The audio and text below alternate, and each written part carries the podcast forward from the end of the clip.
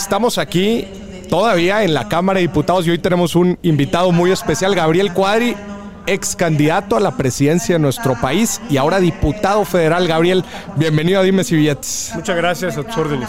Oye, Gabriel, platícanos. Tú, tú tienes una postura muy interesante en torno a las energías renovables, a las energías verdes, pero también a tu visión económica en nuestro país. Yo te quiero hacer una pregunta muy puntual. Desde tu visión, México en los últimos 20 años no ha crecido más del 2%. Y si le quitas o le descuentas el, el porcentaje de crecimiento poblacional de nuestro país, prácticamente estamos tablas. Pregunta, ¿qué nos falta, Gabriel? ¿Qué nos falta? Pues mira, es, un, es algo que ha intrigado, que intriga a prácticamente todos los economistas. Algunos la identifican como la trampa del ingreso, del ingreso medio, ¿Mm? que le cuesta mucho trabajo a muchos países salir ¿Mm? de este nivel de ingreso medio. Este, creo que tiene que ver, son muchos factores, creo que es un tema multifactorial. Tiene que ver, creo yo, con la certeza jurídica, tiene que ver también con la informalidad, que la informalidad tiene, se caracteriza por una bajísima productividad, eh, bajos salarios desde luego. Eh, casi el 55-60% de la población está en la informalidad y este y yo creo que eso explica una buena parte de, esta, de esta trampa. Tiene que ver también con que somos un país dual, un país que va en dos velocidades. Ok, a ver. Un centro norte moderno, próspero, integrado a la economía global, eh, que, tiene tasas de crecimiento prácticamente asiáticas. Y tenemos un sur-sureste eh, atrasado, pobre, eh, incapaz de de hacer las reformas necesarias para salir adelante, incapaz de conectarse con la economía global. Y pues eh, esto he mandado algún tuit por ahí que ha causado mucha, mucha polémica, pero es cierto, pues es algo que, que va, digamos, deteniendo esta dualidad de la realidad mexicana que va viviendo el crecimiento, el crecimiento de nuestro país. En el gobierno anterior se lograron reformas estructurales muy importantes, como fue la energética, como fue la educativa, como fue la de telecomunicaciones y otras muchas, que apuntaban a crear todo el andamiaje institucional necesario para que el país creciera a tasas más aceleradas, en el contexto, claro, del Tratado de Libre Comercio de América del Norte. Claro. Desgraciadamente, pues estas reformas tuvieron una vida muy corta este gobierno populista, eh, de, demagogo, eh, se ha empeñado en destruir los avances del país y pues ahora más que nunca el país está sumido en una trampa, ya no solamente de crecimiento mediocre, sino de, de crecimiento, de, crecimiento económica. ¿no? Entonces yo creo que pues lo que sigue es eh, esperar el 2024 para relanzar la reconstrucción nacional y retomar el cauce pues, de un país, una economía moderna, competitiva, próspera y, sustentable, desde luego. Oye, Gabriel, ¿cómo, ¿cómo le hacemos para desestancar el poder adquisitivo del, del mexicano? Alta inflación, poco crecimiento económico y el ingreso medio del mexicano no ha crecido en los últimos años. Y, no crece porque, como ya lo comenté, la mayoría está en la informalidad y la informalidad tiene una productividad muy baja y los ingresos están en función de la productividad, desde luego. También del mercado laboral, pero tiene mucho que ver la productividad. Entonces, si tenemos eh, la mitad de, o más de la mitad de la economía, perdón, más de la mitad de la fuerza de trabajo la informalidad, pues entonces es muy difícil elevar, digamos, el ingreso, el ingreso medio en el país. Creo que es fundamental pensar en políticas para reducir gradualmente la informalidad y eso requiere de reformas fiscales, requiere de eh, reformas, digamos, este, sobre todo en, en, educación, en promoción empresarial, en integración de cadenas productivas, en muchas cosas. La verdad es que es, es, es bien complejo y, y, no hay una receta fácil para poder decir vamos a, a, salir de la informalidad o acabar con la informalidad. Claro. Gabriel, si, si fueras presidente en este mismo momento, platícanos a grandes rasgos cuál sería tu plan de desarrollo del país. Pues mira, desde luego reconstruir al país, ¿no? Eh, reconstruir muchas de las cosas que ha destruido este gobierno, eh, recuperar la, la, rectoría del Estado en educación, porque sin educación de calidad no hay crecimiento, no hay desarrollo y no se puede combatir la pobreza. Recuperar la evaluación del magisterio, recuperar el Instituto Nacional de Evaluación de la Educación, recuperar el seguro popular, reconstruir todo el sistema de salud, el sistema de, de distribución de medicamentos también recuperar las estancias infantiles, que es algo fundamental, que tiene un, impacto económico brutal, porque el que se haya encerrado las estancias infantiles y que se haya acabado con las escuelas de tiempo completo, significa que las mujeres no pueden entrar a la fuerza al mercado laboral, que no pueden trabajar. Claro. Y eso desde luego es un lastre inmenso para la economía y para la prosperidad del país. También te, es necesario, digamos, hacer, hacer retomar eh, una serie de, de políticas y de medidas que se adoptaron durante los últimos 3, 30, 40 años en México, desde, desde los años 80, y también el tema de la seguridad. La seguridad es un factor que contribuye muchísimo a la incertidumbre. Claro. El dominio del crimen organizado de amplias regiones del país incide directamente en un bajo crecimiento económico, en la pobreza. Y lo que es fundamental es construir una estrategia seria de seguridad pública de, para restablecer eh, la presencia del Estado, para restablecer el Estado de Derecho en amplias zonas del país, lo cual implica retomar a la Policía Federal, reconstruir una policía civil de clase mundial. La, la Policía Federal tenía muchos problemas, pero era, digamos, la única policía civil con la cual contábamos que tenía ya las capacidades, la tecnología, la experiencia para confrontar al crimen organizado. Necesitamos reconstruir las policías municipales y estatales, desarrollarlas también como policías de clase mundial a todas. Entonces, y desde luego, pues eh, ir... a eh, reorientando las políticas sociales para que converjan con un, con un incremento en la productividad. No solamente deben de ser clientelares como son en este gobierno o asistencialistas, sino que deben estar auditadas, deben estar monitoreadas, deben estar evaluadas y deben de generar los estímulos necesarios para que la gente entre a la, a la formalidad, para que trabaje, para que invierta, para que ahorra, para que ahorre, para que se inscriba dentro del mercado laboral. Tendríamos que pensar en una política social que estuviera conectada con, con la política, con la política económica. Y bueno, desde luego todo esto, pues aumentar la inversión. Tenemos una inversión como producto, como porcentaje del PIB muy, muy baja. ¿Nacional o extranjera? No, la, eh, la inversión total en el inversión país es, total. Es, bajísima, pública, privada y extranjera. Es bajísima, anda por ahí del 18%, es algo muy, muy bajo. La inversión pública anda por abajo del 3%, es algo verdaderamente mm. ridículo. Eh, gran parte del presupuesto se va en subsidios clientelares, en proyectos absurdos como es el Tren Maya, la refinería, el aeropuerto este, este, este la central avionera que se acaba de inaugurar en Santa Lucía. Entonces tenemos que cambiar todo eso e invertir en infraestructura verdaderamente productiva. yo diría educación, infraestructura, combatir la informalidad y también estamos en una reforma fiscal, ¿no? Porque eh, requerimos que el Estado eh, se financie para ofrecer los bienes públicos que requiere una economía moderna, competitiva y sustentable. Y yo creo que aquí la clave es este, explorar con seriedad eh, un impuesto patrimonial a los más ricos, a los súper ricos. Que nadie lo ha planteado en México yo lo voy a empezar a plantear porque es algo fundamental. A ver, platícanos, desarrolla eso. Que así como, como lo ha analizado mm, Piketty en sus, en sus diferentes libros, eh, se la desigualdad está aumentando porque es, una, es una dinámica normal eh, del, capitalismo después de la Segunda Guerra Mundial. En todos los países está ocurriendo.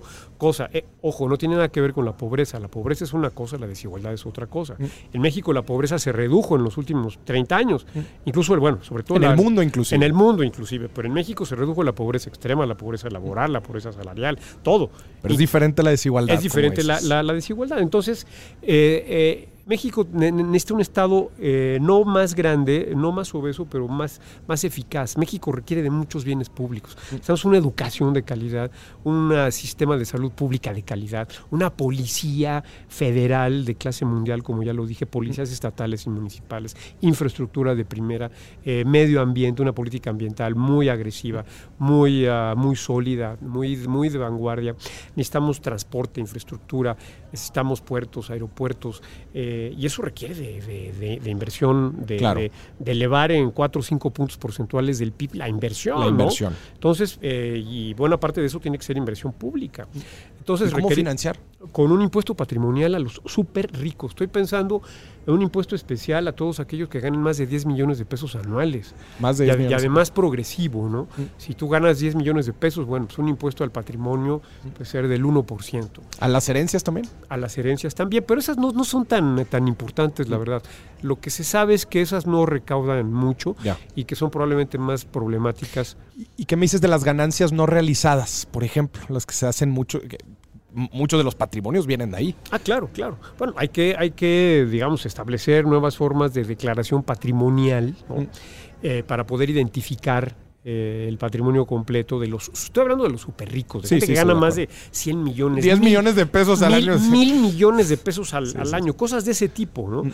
Y eso, este, traducirlo en una verdadera política social, no solamente de inversión pública, sino una política social eficaz, Que dé toda la vuelta. que dé toda la vuelta, que recuperemos lo que aprendimos de Progresa y Prospera, Mm. donde se daban incentivos a la gente más pobre a mandar a los niños a la escuela, a mandarlos a los centros de salud, Mm. a que los padres trabajaran. O sea, necesitamos conectar la política social con la política, con una política económica de, de- de- productividad. Mm. Entonces, ¿cómo financiar todo eso? Ese gasto social tan importante y ese gasto en infraestructura, pues como no podemos cobrar, cobrarle más impuestos Más a los impuestos. que a mí, por ejemplo, o a, o a la- o a la- o a- o a los profesionistas, a los obreros, a los trabajadores, a la clase media, porque es injusto. Yo, yo pago 35% de impuestos más el IVA, es una barbaridad, la, la- la- la verdad, ¿no?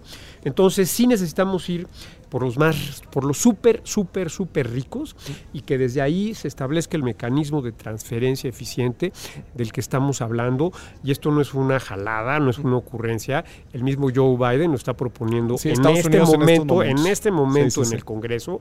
Lo, ya, lo, ya lo están planteando en Francia, en otros países. Entonces, este, yo, yo creo que es fu- fundamental hacerlo. Gabriel, eh, haciendo énfasis en la política económica, ¿verdad? Tú analizas China, ¿verdad? El milagro chino, las diferentes políticas que hizo para desarrollar ciertas zonas y clústeres y cómo que mucha de la tecnología y conocimiento se quedara en el país. O también viendo el caso de India o el mismo De Corea, Taiwán, o, o- o Corea del Sur, que, que nos llevó mucho. eh, Corea del Sur, eh, Chile. ¿no? ¿Qué nos ha faltado aplicar de eso aquí? También nos ha faltado, y creo, creo yo, o que hemos pecado de, un de, de una excesiva ortodoxia económica. A ver. Acuérdate de cuando se decía que la mejor política industrial era no tener política industrial. Lo decía algún célebre secretario de Economía. Y yo creo que pues, estaba equivocado. Porque el éxito de Corea del Sur, de China, de Japón, de Taiwán, de Singapur, de Chile y de otros países exitosos ha sido una combinación de instituciones, ojo, instituciones productivas, confianza, seguridad, estabilidad, apertura, competencia eh, y buena regulación, con un Estado visionario, con un Estado competente, capaz de identificar eh, sectores de la economía y actividades donde se pueden crear campeones nacionales. Claro. Donde- Internacional. Inte- por eso, bueno, campeones nacionales Eh, que tengan proyección, proyección internacional, internacional. Como es el caso, por ejemplo, de, Sa- de Samsung, de LG en Exacto. Corea, Sí, todas las grandes empresas japonesas que fueron producto pues, de una visión de Estado, ¿no? de políticas industriales. O sea, sí se en este mundo no puedes de- dejarle todo al- a, la, a la espontaneidad del mercado internacional. ¿Tenemos Des- algo así ahorita? no, no, hay, no hay política industrial, no existe. En, en- en este gobierno no hay política industrial, no hay absolutamente nada. Lo único que hay son ocurrencias, corrupción, dilapidación de recursos, derroche, despilfarro, este, demagogia, populismo, es lo que hay en este gobierno. Entonces, pero entonces, insisto, aparte de lo que ya comenté, necesitamos una, identificar aquellos sectores y aquellas acciones que implican regulación, crédito, coinversión con el Estado, e investigación científica y desarrollo tecnológico con universidades privadas, con empresas privadas, con el gobierno, para crear el conocimiento y para traer, digamos, importar las tecnologías y el conocimiento que pueda desarrollar al país. Tenemos el, el éxito que hay en, por ejemplo, la industria aeroespacial, la industria automotriz. Claro. Este, hay que hacer lo mismo que se ha hecho con la industria automotriz, o que ha pasado, porque eso pasó espontáneamente, con, otros, con otras ramas de la economía. Por ejemplo, en, en energías limpias México podría ser campeón mundial. Este gobierno está destruyendo totalmente esa oportunidad que teníamos en ese sentido. Entonces, sí, la política industrial es otro factor fundamental. Yo, yo diría, reforma fiscal, este, impuestos a los super ultra ricos, eh, una, una política industrial visionaria, una política social engarzada a la, a la política económica, eh, el combate a la informalidad, aumentar la inversión pública, eh, dar certeza para que fluya la inversión privada, este, educación de calidad, seguridad. Es, eso es lo que el, el, país necesita y sustentabilidad ambiental, ¿no? Buenísimo. Oye, Gabriel, para terminar la entrevista, este es un podcast de finanzas personales también. Sí. Platícanos, ¿te consideras bueno con el dinero? No. ¿No? No. No, no, no, no te administras bien. No, no es que no me administre bien, pero me, me, da un poco de flojera todo el rollo de, de andar especulando, invirtiendo en bolsa y todo. ¿Te gusta invertir? Este, yo soy como, como abuelita, casi todo lo tengo. Lo tengo en un fondo, fondo mis ahorritos los tengo en un fondo de inversión. En un fondo de inversión. En un banco sólido, tampoco ando jugando al, ya. al ¿Qué, con, ¿Qué, consejo financiero le darías a la gente? Pues uh, que se informe, que lea, que sea un poco más, uh, más, menos, menos, que tenga menos aversión al riesgo quizás, ¿no? Okay. Que se acerque al mercado de valores. Okay. Que, uh, ¿Educación financiera? Educación financiera que no existe en el país. Y vaya, si no existe educación en economía, menos va a haber educación financiera. Claro. Otra cosa que hace falta es que es introducir la materia de economía obligatoria desde primaria, secundaria, te, preparatoria. Te iba a decir, ya estoy en eso. Si se no. presenta una iniciativa, ¿la votas a favor? Por supuesto. O sea, claro que los morenos y los chairos van a decir que es economía neoliberal, ¿no? Y conservadora, carajo, pero pues hay que, hay que enseñarle a la gente microeconomía, qué es la empresa, qué es el consumidor, cómo se forman los precios, un poco de macro, qué es el gobierno, qué es la inversión, inflación. qué es la inflación, cómo se financia el gobierno, todo ese tipo de cosas la gente tiene que saberlas, ¿no? Y la gente no lo sabe, ese es el problema. Claro. Entonces, señores no lo saben, ¿no? Ellos solo leyeron el libro de cuarto de primaria de historia este, sobre nacionalismo revolucionario, igual que su jefe López, y desde lo único que habla, ¿no? Es una cosa verdaderamente vergonzosa, ¿no? Gabriel, muchísimas gracias y te voy a tomar la palabra, ¿eh? quiero ver que la votes a favor. No, pero por supuesto, ¿no? No, muchis muchísimas gracias, gracias por compartir con nosotros y nos vemos hasta la próxima. Dale, gracias a ti.